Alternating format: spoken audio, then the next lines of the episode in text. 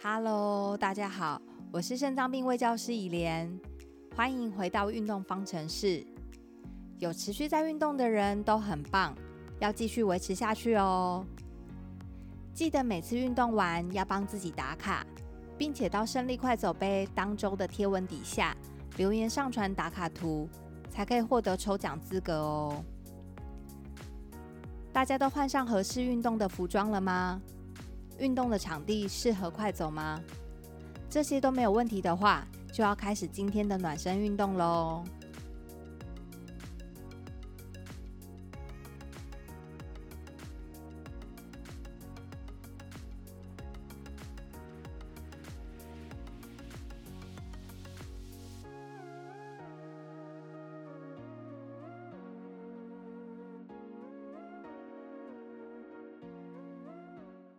暖身运动开始喽！记得保持正确的走路姿势，眼睛要直视前方，下巴要平行于地面，肩膀要放松，身体要站直，避免向前或向后倾，收小腹，夹臀部。整个运动都要记得走路的七大要诀哦。随着运动时间的拉长，伸展运动就更重要了。伸展可以让我们放松全身的肌肉，减轻肌肉酸痛的状况，增加关节的柔软度跟活动度。简单来说，就是让我们的身体得到舒缓，运动起来不会觉得卡卡或有不舒畅的感觉。所以适度的伸展对我们身体是非常好的。记得在运动后都要找时间来做伸展哦。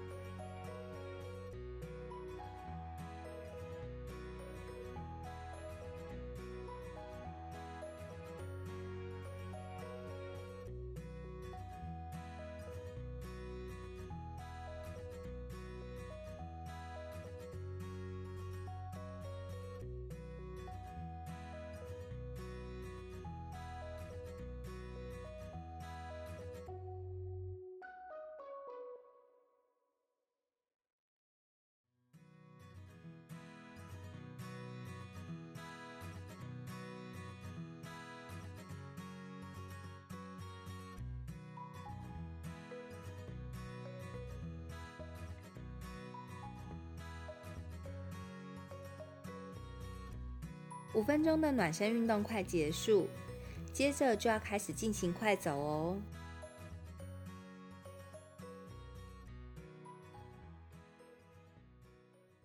今天的快走运动要开始了，记得之前说的自觉运动量表的分数吗？要保持在十二到十三分的强度哦。今天我们要聊的是运动处方。大部分的人应该有听过，医师需要开正确的处方，才能得到有效的治疗。而运动如良药，所以运动也需要开立正确的处方，才能够得到运动带来的好处哦。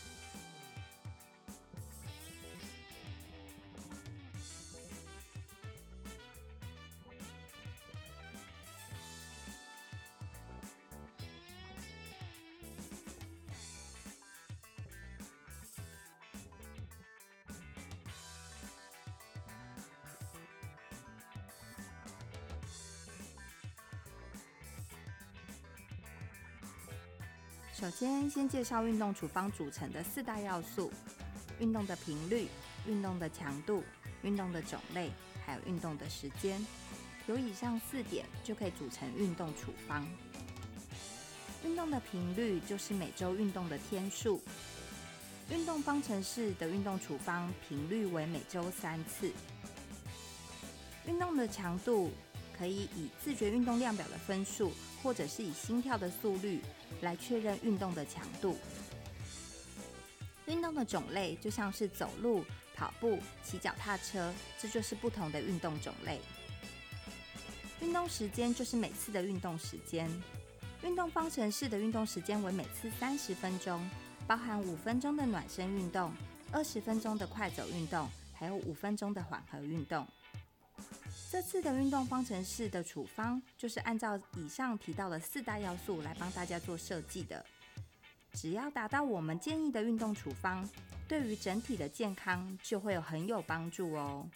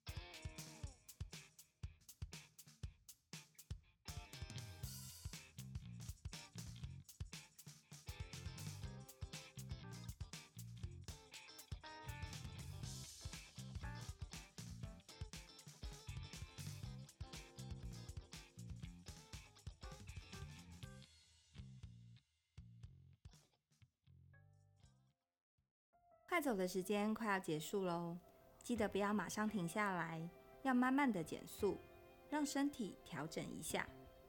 接着就进入缓和运动喽。恭喜大家完成今天的运动，让我们再慢慢走五分钟，让呼吸、心跳都恢复到平稳的状态。感受一下身体的感觉，有没有越来越习惯运动呢？回想看看这几天身体的变化，有没有越来越有精神了呢？让我们继续努力下去吧。下周开始，整体的运动时间要增加到三十分钟喽。快走运动的时间拉长为二十分钟。不要担心，经过这两个礼拜的运动，我们大家一定可以顺利完成三十分钟的运动。